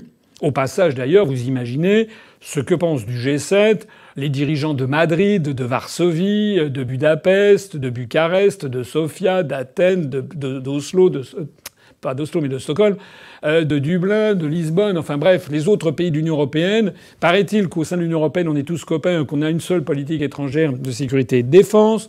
Sauf que dans le G7, on leur fait comprendre à l'Espagne, au Portugal, à la Pologne, à la Hongrie, à la, Roumanie, à la Bulgarie, à la République tchèque, on leur fait comprendre qu'en fait, ils sont pas tellement fréquentables, ils sont un petit peu mauvais, donc il faut qu'ils dégagent, on reste entre gens de qualité. Donc ce G7, évidemment, est très très impopulaire, ou dans tout jugé très illégitime par les autres pays membres de l'Union européenne, de telle sorte d'ailleurs que pour essayer de remédier à ce truc bancal, on y a mis le, euh, président de la Commission européenne, c'était M. Drunker jusqu'à peu, maintenant ça va être Mme von der Leyen, qui vient jouer les utilités et faire un peu tapisserie pour poser au milieu de, ce, de cet aréopage de responsables occidentaux qui passent leur temps en fait à se détester à s'envoyer des, pics dans les, dans, dans, dans, les gencives, à s'envoyer des coups dans les, dans tibias. Au total, ce G7 a coûté minimum 35 à 30 millions d'euros en coût direct. Si on y ajoute les coûts indirects, les, le, chiffre d'affaires perdu par les, euh, commerçants, euh, par les, le service, les secteurs hôteliers pendant plusieurs jours, euh, plus tous ces les effets multiplicateurs, c'est peut-être bien super. Peut-être que l'ardoise est de 50, 60, 70 millions, on n'en sait rien. C'est délirant. Pour des gens qui prétendent parler pour l'écologie, mais si c'est de l'écologie, ils n'ont qu'à faire un G7 virtuel et puis ils sont tous derrière, derrière Skype, chacun l'un à l'Elysée, l'autre à la Maison Blanche, et puis ils se parlent derrière Skype. Ça coûtera rien du tout. Hein, d'ailleurs, pareil pour Greta Thunberg, là. Plutôt que d'aller, à New York, alors il paraît-il qu'elle a utilisé un bateau, un, navire à, voile, sauf que pour préparer son voyage, il y a eu des quantités de, de transport aérien de collaborateurs qui ont tout organisé. Mais non, d'une pipe, si ces gens sont à ce point, euh, comment dirais-je, hantés par l'émission des gaz à effet de serre, qu'ils arrêtent de faire ça qu'ils se réunissent avec, avec un, Skype, avec une vidéoconférence, et puis tout le monde sera content. Ah, c'est sûr qu'évidemment, du point de vue narcissique, on n'aura pas les photos comme ça. Et est-ce que la robe de Madame, euh, euh, Macron euh, était de telle ou telle couleur? Ça éviterait d'ailleurs à Madame Macron de se ramasser les avanies peu élégantes, il est vrai, que là, on ne peut que condamner, du président brésilien. Enfin, on ne sait plus très bien ce qui se passe. Mais enfin, tout ça, ce sont des nids de vipères des paniers de crabes, des nids à embrouille, des trucs qui coûtent des sommes folles. Le pompon de cette histoire, c'est que le G7 a accouché, paraît-il, d'un programme d'aide à l'Amazonie de 20 millions d'euros. Ils en ont dépensé le double pour organiser le sommet qui a euh, accouché de ce truc-là. On ne sait même pas d'ailleurs qui va payer. En conclusion, eh bien, ce que je pense, c'est que si j'arrive un jour à la fonction de chef de l'État, si je suis élu en 2022, eh bien, parmi les décisions que je prendrais, eh bien, je dirais que finalement, la France considère que le G7 ne sert à rien du tout, que ça coûte beaucoup trop cher et qu'on va faire des économies sur les frais des contribuables. Voilà. Ça m'évitera de prendre l'avion pour aller je ne sais pas où. Ça évitera aux parties prenantes bah, de dépenser plus d'argent. Nous, cet argent, on l'économisera. Et puis surtout, on dira que c'est profondément illégitime. Moi, je suis quelqu'un qui suis respectueux de tous les peuples du monde, vous me connaissez. Et je suis d'abord et avant tout respectueux du peuple français parce que je suis français. Je suis français depuis euh, des dizaines de générations. C'est mon pays, c'est le pays de mes ancêtres. Je veux défendre la France, je veux défendre son rayonnement, défendre son insertion dans le concert des nations. Mais, comme le disait le général de Gaulle, les grandes figures nationales euh, ont d'abord été des grandes figures, enfin les grandes figures de, de, de l'humanité, les grandes figures de l'histoire de l'humanité ont d'abord été des grandes figures nationales. Donc, euh, ce que nous, nous voulons, c'est qu'il n'y ait plus de G7. Il faut qu'il y ait des forums de concertation, mais justement, ils existent. Ils existent à l'intérieur de l'Organisation des Nations Unies, à l'intérieur de la CNUSED, à l'intérieur du, euh, de la, de, comment dirais-je, euh, de l'Organisation mondiale de la santé, à l'intérieur de la, de la, de l'Organisation mondiale du commerce, etc. C'est là où il y a des forums. Et dans ces forums, eh bien, tous les pays du monde doivent être traités à égalité de dignité et de respect. C'est d'ailleurs une pensée très chinoise, et là je suis volontiers chinois sur cet aspect-là des choses. Le gouvernement chinois, comme d'ailleurs un certain nombre d'autres gouvernements, mais le gouvernement chinois en particulier, a toujours, met toujours un point d'honneur à considérer que tous les peuples sont à égalité de dignité et que tous les chefs d'État de quelque pays que ce soit doivent être traités de la même façon. C'est pour ça que vous avez le, je ne sais pas, le, le, président de l'île Maurice euh, ou euh, le roi du, du royaume de Tonga euh, qui, s'ils font une visite officielle en Chine, auront les mêmes honneurs et seront traités avec le même respect que s'il s'agissait du président des États-Unis d'Amérique. Eh bien, moi, je suis favorable à ça. Évidemment, il y a un principe de réalité derrière. Il y a le poids respectif des économies, des armées, des systèmes de défense. Je ne l'en dis qu'on vient pas. Mais tous les peuples ont le droit à la parole. C'est un simple principe de démocratie planétaire. Donc avec moi, fini le G7, on arrêtera ce truc, on, s'en passera très bien, de toute façon ça ne sert à rien. Et puis les Français commenceront à comprendre qu'en élisant François Asselineau à l'Élysée, ils ont changé le monde, ils ont passé dans un nouveau monde, celui du XXIe siècle qui attend la France. Qu'est-ce que vous pensez de la multiplication des arrêtés de maires contre les pesticides dans leurs communes et de leur interdiction par l'État? Alors on a vu le maire de Langouette, je crois, qui est dans le Morbihan, qui euh, est un maire qui a pris un arrêté contre les pesticides euh, dans euh, sa commune. Ça a fait un scandale. La préfète s'en est mêlée, a interdit cet arrêté, parce que les préfets, je le rappelle à ceux qui auraient des connaissances lacunaires du droit administratif, depuis les, lois de décentralisation de 1982.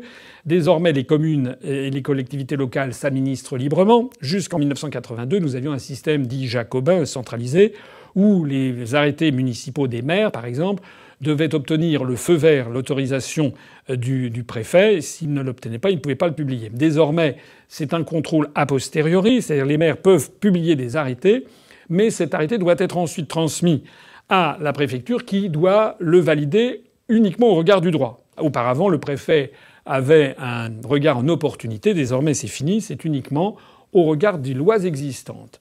Et donc, il y a ce que l'on appelle le contrôle de légalité. Alors, moi, ce que me donne comme impression cette affaire du maire de Langouette, qui s'est d'ailleurs répandue et qui se répand à d'autres maires, c'est que nous, nous avons publié, j'ai publié un communiqué de presse aujourd'hui, nous avons attiré l'attention de tous les observateurs sur le fait que cette affaire n'est pas nouvelle et que nous en avons apporté la preuve, puisque nous avons un maire, UPR, Antoine Duburc, que je connais bien, qui est un ami, qui est quelqu'un qui m'a parrainé pour l'élection présidentielle, qui est le maire d'un petit village de montagne à 800 mètres d'altitude, dans le département magnifique de l'Ariège, dans les Pyrénées.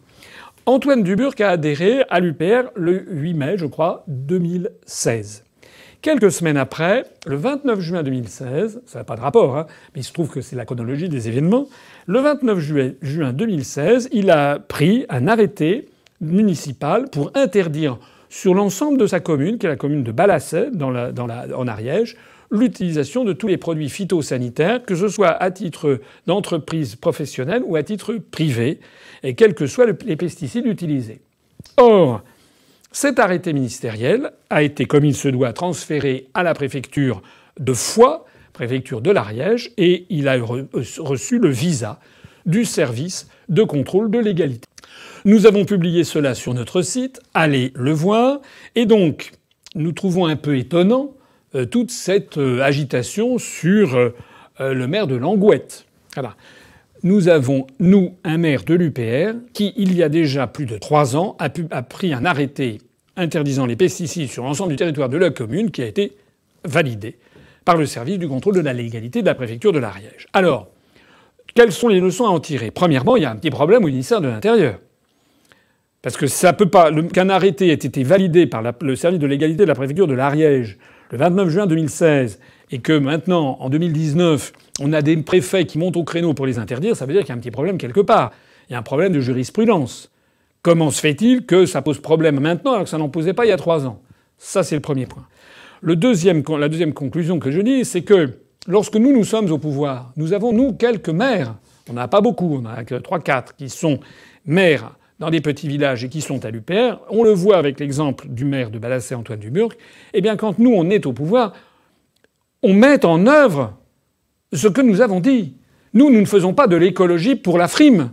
On ne fait pas un truc à la Jadot du style, moi voilà, il y a urgence, écologie, nana, mais il faut rester dans l'Union européenne. Et puis une fois qu'on est dans l'Union européenne, il y a le CETA. Et on a vu M. Jadot pour le CETA? Rien. La seule façon de ne pas avoir le CETA avec le Canada, c'était de proposer ce que je proposais à la sortie de l'Union européenne. Quand est-ce que les électeurs vont comprendre que la façon dont ils se font enfumer, c'est parce qu'ils croient les bonnes paroles sans vérifier ce qu'il y a derrière. Faut-il que je rappelle cet adage qui a été posé par le grand sage chinois, maître Kong, Confucius, en moins 500 avant Jésus-Christ, qui disait Écoutez les paroles, mais observez les actes. Écoutez les paroles, mais observez les actes. Nous, on n'a pas fait des grandes de proclamations hein, sur euh, le réchauffement planétaire, le CSA. Nous, on dit que pour renouer avec une planète propre, avec l'écologie, pour diminuer les gaz à effet de serre, pour protéger l'environnement, pour empêcher la destruction des, fonds marins, le sixième continent de plastique, ce vortex au nord-est du Pacifique, tout ça, ça vient de l'hyperconsommation, ça vient des délocalisations industrielles, ça vient de tout ce schéma d'hypermondialisation qui nous est imposé par les traités européens. Et donc la première chose à faire, la chose la plus fondamentale, sans quoi tout le reste c'est littérature, c'est d'abord de récupérer notre souveraineté, notre indépendance nationale, de mettre un terme aux délocalisations, de favoriser la production locale, de favoriser la réindustrialisation en France, de favoriser la permaculture, les productions agricoles locales, pour empêcher justement cette consommation délirante d'énergie, cette consommation délirante de, frais de transport, de produits, d'emballage, etc., etc. Et nous, sur l'affaire, c'est également la seule façon de lutter contre l'hyper-industrialisation de l'agriculture, pour avoir une agriculture raisonnée qui utilise peu, voire pas du tout de produits phytosanitaires, qui s'oriente de plus en plus vers des cultures agricoles respectueuses de l'environnement, éventuellement des cultures bio. C'est ça que nous nous disons. Et pour cela, il faut sortir de la logique ultra-libérale et de mondialisatrice posée par les traités européens. Voilà.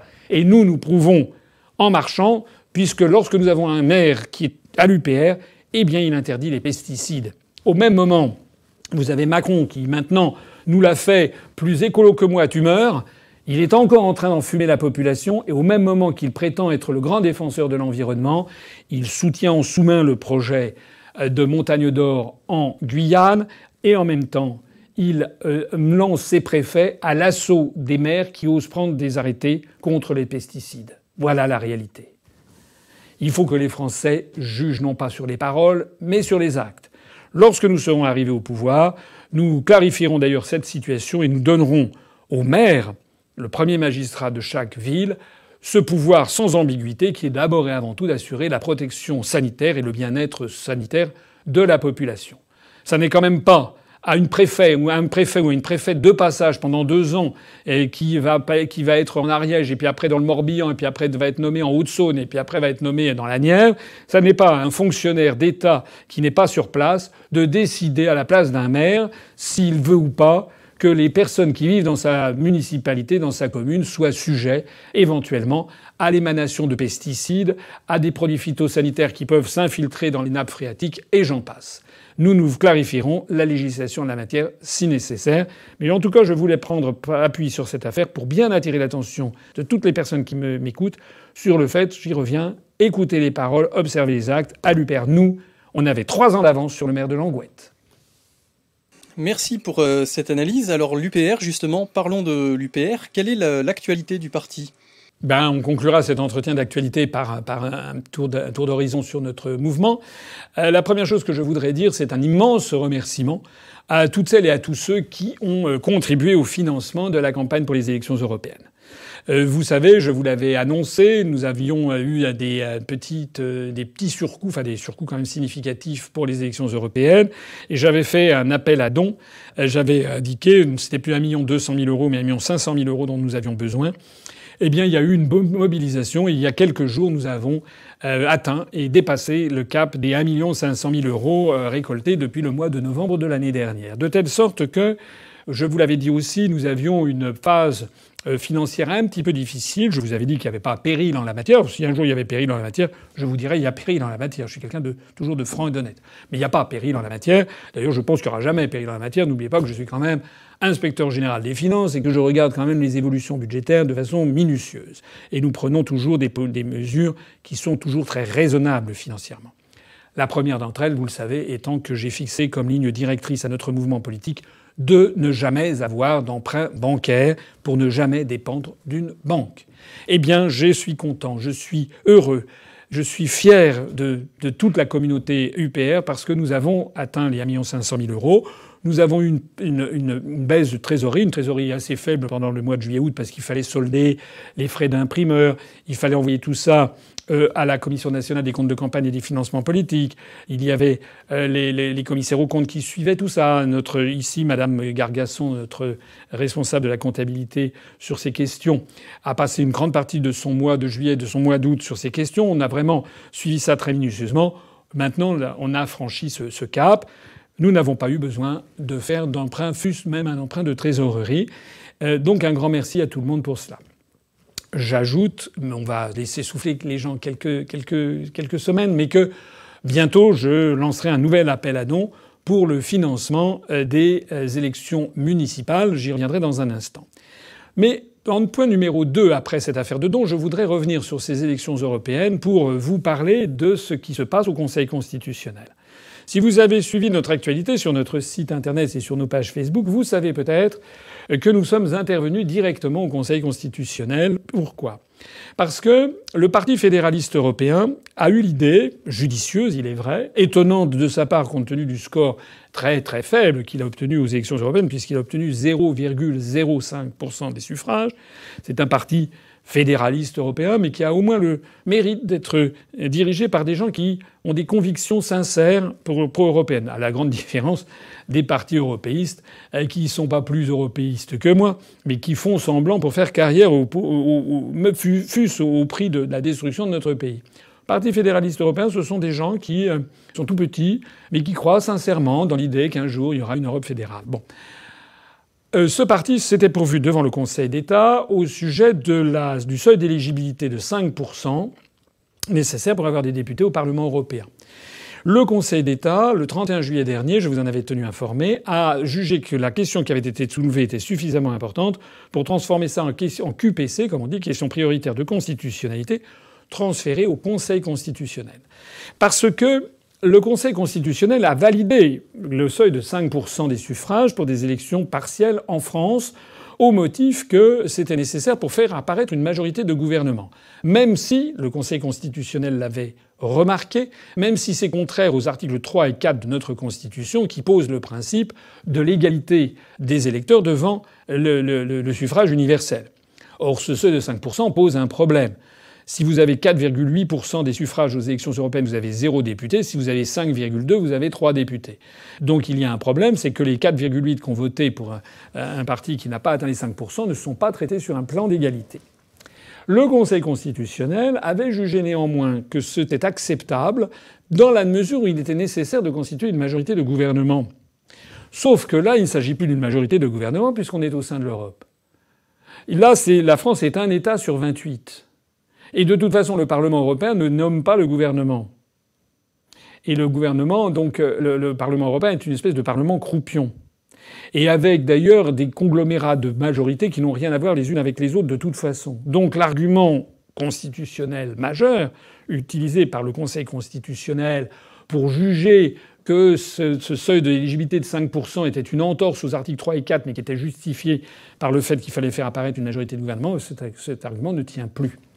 C'est ce que le Conseil d'État avait soulevé et donc a transféré au Conseil constitutionnel. Or, eh bien, nous avons, notamment par l'intermédiaire de nos juristes, et je voudrais rendre hommage ici à notre jeune juriste consulte, euh, qui euh, nous a conseillé de faire une intervention directe auprès du Conseil constitutionnel, comme nous en avons le droit, comme on a le droit, toutes les personnalités ou toutes les personnes morales ou physiques qui ont un intérêt particulier dans une question prioritaire de constitutionnalité. Nous avons donc introduit, fait une intervention directe au Conseil constitutionnel par le ministère d'un avocat au Conseil d'État et à la Cour de cassation, qui est le cabinet de maître Antoine Lyon-Camp, qui est un très grand cabinet sur la place de Paris, très connu. Maître Antoine Lyon-Camp étant une sommité à la fois en matière de droit social, mais aussi sur justement les euh, QPC. Maître Antoine Yoncan qui a fait ses classes auprès de Maître Badinter. Maître Antoine Yoncan a donc euh, accepté de défendre nos intérêts au Conseil constitutionnel. Nous avons donc produit une intervention qui a été acceptée par le Conseil constitutionnel. Il y a d'ailleurs, à part nous, il y a également le Parti animaliste, euh, donc le Parti fédéraliste européen, qui ont été les premiers demandeurs, le Parti animaliste, et puis également un avocat franco-allemand, mais qui a eu à connaître de ces affaires, puisque la même question s'est posée en Belgique et en Allemagne, et dans les deux cas, en Belgique comme en Allemagne, les, euh, les, autorités judiciaires suprêmes ont jugé que le seuil de représentativité n'avait pas lieu d'être pour les élections européennes. C'est comme ça que le seuil de 5% en Allemagne a été jugé inconstitutionnel en Allemagne par le tribunal constitutionnel de Karlsruhe. Donc les Allemands ont, supprimé le seuil de représentativité. Alors maintenant, où en sommes-nous? Ben, Nous en sommes au fait que nous attendons que le Conseil constitutionnel se décide, prenne une décision au vu des interventions qu'il a obtenues, donc du Parti fédéraliste européen, du Parti animaliste, d'un avocat franco-allemand et de l'Union populaire républicaine, celle-ci étant défendue par le cabinet de maître Antoine Lioncan. Et de l'autre côté, le gouvernement, M. Euh, Édouard Philippe, Premier ministre, a produit un mémoire en défense pour, exposer auprès du Conseil constitutionnel que la loi qui avait été électorale, qui avait fixé le seuil à 5%, eh bien, était bien constitutionnelle. Voilà. Alors maintenant, qu'est-ce qui va se passer? Notons au passage que ni DLF, ni l'UDI, ni Urgence Écologie, euh, ni euh, Lutte ouvrière, ni les petits partis, les autres petits partis, n'ont fait d'intervention auprès du Conseil constitutionnel, pas plus d'ailleurs que les grands, puisqu'on aurait pu concevoir aussi que des grands partis essaient de défendre le point de vue qu'il était légitime d'avoir un seuil de 5%. Que va-t-il se passer? Le Conseil constitutionnel, il a deux choix maintenant. Soit il juge que la loi n'est pas anticonstitutionnelle, auquel cas ben, l'affaire s'arrêtera là. Soit il fait droit euh, aux demandes euh, du Parti fédéraliste européen, du Parti animaliste, euh, de cet avocat et de l'Union populaire républicaine, et il juge inconstitutionnelle la loi, en tout ou partie. Il peut tout décider, on ne sait pas. Il peut, il décider qu'il y a un seuil peut-être de 1%, mais a priori, s'il supprime le seuil, il supprimera tous les seuils. Alors, euh, nous attendons d'ailleurs, euh, nous allons faire un deuxième mémoire, une deuxième intervention, et Maître Lioncan, je crois, ira plaider oralement notre cause devant le Conseil constitutionnel dans des débats qui, paraît-il, devraient être enregistrés. Et bien entendu, si c'est enregistré par le Conseil constitutionnel, nous essaierons de nous procurer les enregistrements pour que vous voyez notre avocat défendre les intérêts de l'UPR devant la plus haute juridiction française, le Conseil constitutionnel. Alors maintenant, qu'est-ce qui peut se passer? Le Conseil, constitutionnel doit prendre sa décision dans les trois mois suivant la saisine, c'est-à-dire puisque la saisine par le Conseil d'État a eu lieu le 31 juillet, ça veut dire le 31 octobre, jour c'est amusant mais c'est le même jour que le Brexit. Donc avant le 31 octobre, avant le 1er novembre, le Conseil constitutionnel devra avoir pris sa décision. Il peut décider soit de juger constitutionnel, soit de juger inconstitutionnel. Et si c'est inconstitutionnel, à ce moment-là, est-ce qu'il décide que ça s'applique tout de suite ou est-ce qu'il décide que ça s'applique plus tard? Si d'aventure il décidait que ça s'appliquait tout de suite, euh, c'est-à-dire ce qui serait légitime, euh, puisqu'il y a de nombreux exemples en la matière euh, de décisions du Conseil constitutionnel qui s'appliquent tout de suite sur des contentieux électoraux, eh bien, s'il décidait ça, il faudrait donc qu'il y ait un remaniement des attributions de postes de députés, et donc des députés au Parlement européen. Normalement, donc, euh, euh, le Front National, enfin le Rassemblement National, En Marche, ELV, les Républicains devraient perdre quelques sièges. En revanche, d'après les calculs qui ont été faits par le journal Libération, eh bien, DLF pourrait avoir deux sièges qu'ils n'ont pas. Le, Parti animaliste, deux sièges. Urgence Écologie, l'UDI euh, un siège chacun, et le dernier à avoir un siège, ce serait l'Union populaire républicaine qui aurait un siège. Évidemment, ce serait un coup de théâtre dont nous vous tiendrons, bien entendu, nous vous tiendrions informés. Voilà. Autrement dit, comme vous le voyez, nous ne perdons pas le Nord, nous nous battons toujours avec opiniâtreté, même si nous n'en faisons pas des gorges chaudes, même si on ne vous explique pas toujours ce qui se passe, soyez assurés et je rends hommage ici à notre équipe de juristes, soyez et à notre équipe euh, au permanent, soyez assurés que nous sommes là à travailler, à défendre toujours, toujours l'intérêt de la France. Au passage, cette intervention devant le Conseil constitutionnel, le ministère d'un avocat au Conseil, etc., tout ceci coûte évidemment des frais de l'argent, comme d'ailleurs les instances que nous avons actuellement chez Maître Assous, en ce qui concerne le droit de la presse, des attaques en diffamation que nous avons effectuées, bah, tout ça, coûte de l'argent. Hein, donc je le signale, nous avons besoin toujours de vos, de vos dons pour pouvoir défendre les intérêts euh, de l'UPR, vos intérêts, intérêts du peuple français. Troisième point concernant l'UPR, la braderie de Lille, ça s'est très bien passé. On a mis une petite vidéo. Il y avait beaucoup, beaucoup de monde. Il y a une file d'attente. Ça n'a pas, entre 14h15 où je suis arrivé jusqu'à 19h, ça n'a pas des amplis, ça n'a pas des amplis, des amplis, des amplis. Il y avait toujours, toujours, toujours, toujours des gens qui venaient pour avoir des selfies, euh, adhérer à l'UPR. On a fait une dizaine d'adhésions, euh, avoir des dédicaces, discuter avec moi ou avec euh, les personnes qui m'accompagnaient. Il y avait quand même notamment je rends hommage ici à Olivier Durnet, notre délégué régional, à Elias Benella, notre délégué départemental, euh, également à Michael van der Wege qui a été très opérationnel. Je voudrais rendre aussi hommage à Séverine et à toutes les équipes. Je ne vais pas citer tout le monde, les équipes du Nord, toujours extrêmement chaleureux, toujours sympathiques, qui ont très bien organisé toute cette affaire. Je voudrais leur rendre hommage. Euh, nous avons bien réussi cette braderie de Lille comme les autres années.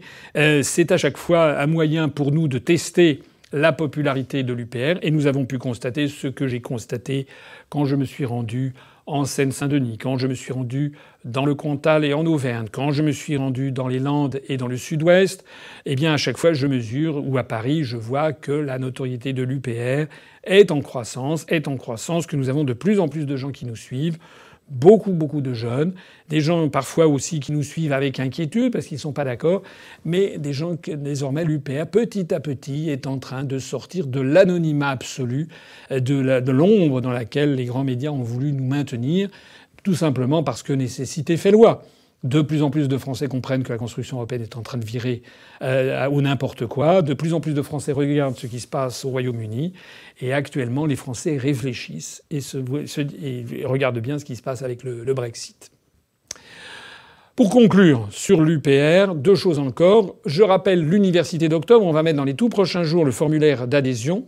Euh, d'inscription pardon à l'université d'octobre. Je rappelle que il y a, ça se tiendra le vendredi 4 octobre, dans l'après-midi en soirée pour les cadres du Bureau national et du Conseil national. Le public, lui, sera admis à partir du samedi 5 octobre au matin, où nous aurons deux tables rondes, dont l'une sera consacrée au Brexit. Euh, puis sera suivi du discours de rentrée du président de l'UPR, c'est-à-dire de moi-même, et puis sera suivi de notre traditionnel tombola. C'est la grande journée du samedi de l'université qui attire de plus en plus de monde. Je rappelle qu'il y avait plus de 1200 personnes l'année dernière. Ceci étant ponctué de petits déjeuners, déjeuners et dîners à des tarifs tout à fait, euh, bien calculés. Ça se tient à Valère, comme l'année dernière et l'année précédente, non loin du château d'Azel-Rideau. Cette fois-ci, on ira visiter, ceux qui le veulent en tout cas, iront visiter avec moi le château de Villandry et ses très beaux jardins. Voilà, cette université d'octobre, ça sera donc vendredi 4 pour les, les membres du Bureau national et les euh, membres du Conseil national de l'UPR, et puis le euh, samedi 5 euh, et le dimanche 6 octobre, euh, ce sera ouvert au public, le dimanche 6 au matin étant notamment consacré à la préparation des élections municipales. Et c'est le dernier point sur lequel je voulais conclure. Sur ces élections municipales, nous sommes en train en ce moment de préparer d'arrache-pied ces élections municipales. J'ai déjà eu l'occasion de le dire, j'aurai l'occasion d'y revenir. Nous allons essayer de présenter plusieurs dizaines de euh, listes de l'UPR dans des villes de moyenne de plus de 10 000 habitants. On sera certainement également dans quelques grandes villes, très probablement à Bordeaux, très probablement à Nice, avec des listes UPR pures. Et puis nous aurons des listes UPR dans toute une série de villes de 20 000, 30 000, 50 000, 60 000, 80 000 habitants, 100 000 habitants. On va essayer d'être présent le maximum parce qu'un parti politique, ça doit se présenter aux élections, parce qu'au cours des six mois qui vont s'ouvrir maintenant, qui se sont ouverts jusqu'au dépôt des listes, eh on a l'occasion de constituer une liste, on a l'occasion de labourer le terrain. C'est ce que je fais. Je me suis déjà rendu dans pas mal d'endroits de France. Je vais continuer. Je vais me rendre en Seine-Maritime, en Seine-et-Marne, très probablement également en région PACA au cours des semaines qui viennent, avant même euh, l'université de Valère. Pour ces élections municipales, nous avons besoin d'engagement. il faut que tous les adhérents, tous les sympathisants de l'UPR qui ont envie nous le fassent savoir, nous écrivent, hein, nous écrivent en disant voilà, je suis partant, je voudrais, j'habite dans telle ville, si éventuellement vous avez besoin de quelqu'un, eh bien je fais acte de candidature. Manifestez-vous à nous. Nous avons Rémi Renault qui a rejoint l'équipe du siège qui va être dédiée spécialement à cette préparation avec bien entendu le soutien notamment de Benjamin Nard, le secrétaire général, et puis le mien aussi, et puis celui de Catherine Gargasson, etc. Mais nous allons avoir, et puis de notre service communication, on vous expliquera à toutes celles et à tous ceux qui sont intéressés, on vous expliquera comment ça fonctionne, les élections municipales. Et puis nous lancerons un petit, euh, une cagnotte euh, parce que le coût des élections municipales est très très inférieur au coût des autres élections, parce que c'est d'abord une campagne de terrain, mais il y a quand même des coûts à assumer.